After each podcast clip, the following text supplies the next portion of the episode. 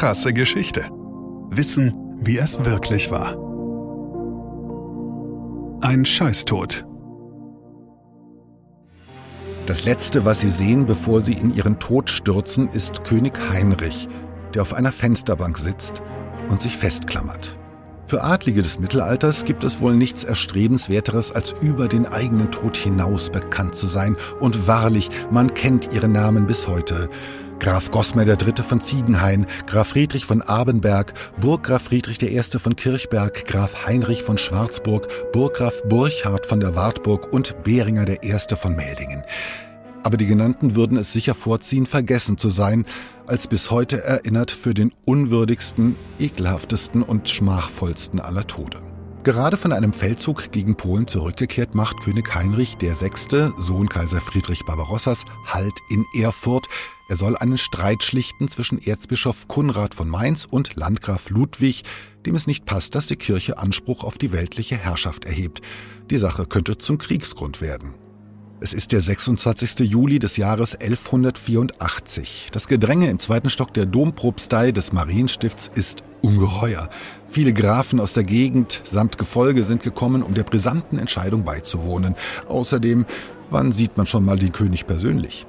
Der Saal ist voller Menschen. Alle reden durcheinander, diskutieren erregt die Positionen der Kontrahenten, denn der König und der Erzbischof haben sich soeben in eine Fensternische des großen Raums zurückgezogen, um unter vier Augen zu beraten als plötzlich ein lautes Knirschen allen durch Mark und Bein fährt, gefolgt von einem Krachen, der Boden erzittert. Augenblicklich ersterben alle Gespräche. Erneut ein markerschütterndes Splittern, der Holzboden, auf dem die vierköpfige Versammlung steht, gerät in Bewegung, gibt nach und noch bevor auch nur einer reagieren kann, bricht er unter ihren Füßen weg. Die alten, tragenden Balken sind unter dem Gewicht der Versammlung geborsten. Die ganze Gesellschaft reißt es in die Tiefe. Balken, Mauerwerk und Mobiliar stürzen hinterher. Das Stockwerk darunter kann dem Aufprall nicht widerstehen, birst ebenfalls und ein gähnendes Loch verschlingt, was eben noch lachte und schwatzte. Der tiefe Fall endet erst in der Latrine des Klosters ein riesiges Becken, angefüllt mit menschlichen Exkrementen. Im Mittelalter schleudert man mitnichten seine Notduft einfach aus dem Fenster, das steht sogar unter Strafe. Stattdessen gibt es in vielen Häusern Kloaken in den Kellerräumen.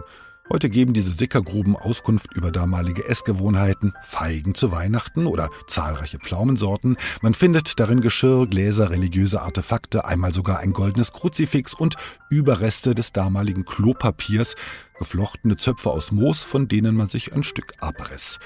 Und jede Menge Eingeweideparasiten, die hat jeder. Aus den Sickergruben gelangen die Wurmeier ins Grundwasser, von dort in die Brunnen. Die Reinigung der sogenannten Unlust ist aufwendig, teuer und darf nur im Winter und bei Nacht durchgeführt werden. Deshalb wartet man gerne so lang wie möglich, bis man die Goldgrübler ruft, die Klempner des Mittelalters. Aus alten Rechnungsbüchern geht hervor, dass so manches heimliche Gemach Jahrzehnte nicht geleert wurde oder sogar nie. Dann wird die Kloake kurzerhand verschlossen und an anderer Stelle des Hauses eine neue ausgehoben.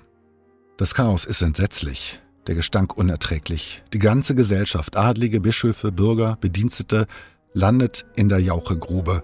Wer von herabstürzenden Balken oder Steinen erschlagen wird, hat noch Glück. Die meisten ersticken in diesem See aus menschlichen Fäkalien, ersaufen jämmerlich in Kot und Urin. Um die 60 Menschen sterben. Der Erfurter Latrinensturz geht in die Geschichtsbücher ein.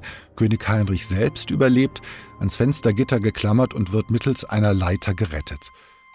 Ohne den Streit geschlichtet zu haben, verlässt er Erfurt so schnell es geht. Er stirbt 13 Jahre später an Durchfall.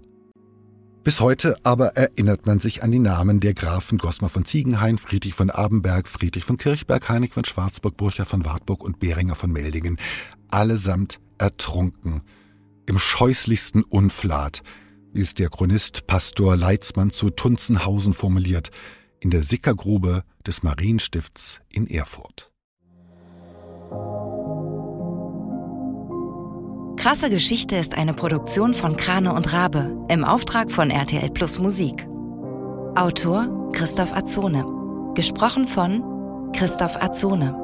Produktion, Redaktion und Regie Christoph Azone, Denise Köppen, Katrin Rath, Ina Wagler, Sabrina Gottschild-Vetter und Markus Krane. Ton und Schnitt Benjamin Sammer, Lukas Wieland, Sean Leclerc, Axel Rabe und Markus Krane. Falls es euch gefallen hat und ihr keine weiteren Folgen verpassen wollt, freuen wir uns, wenn ihr diesen Podcast abonniert und weiterempfehlt. Danke fürs Zuhören. Bis zum nächsten Mal.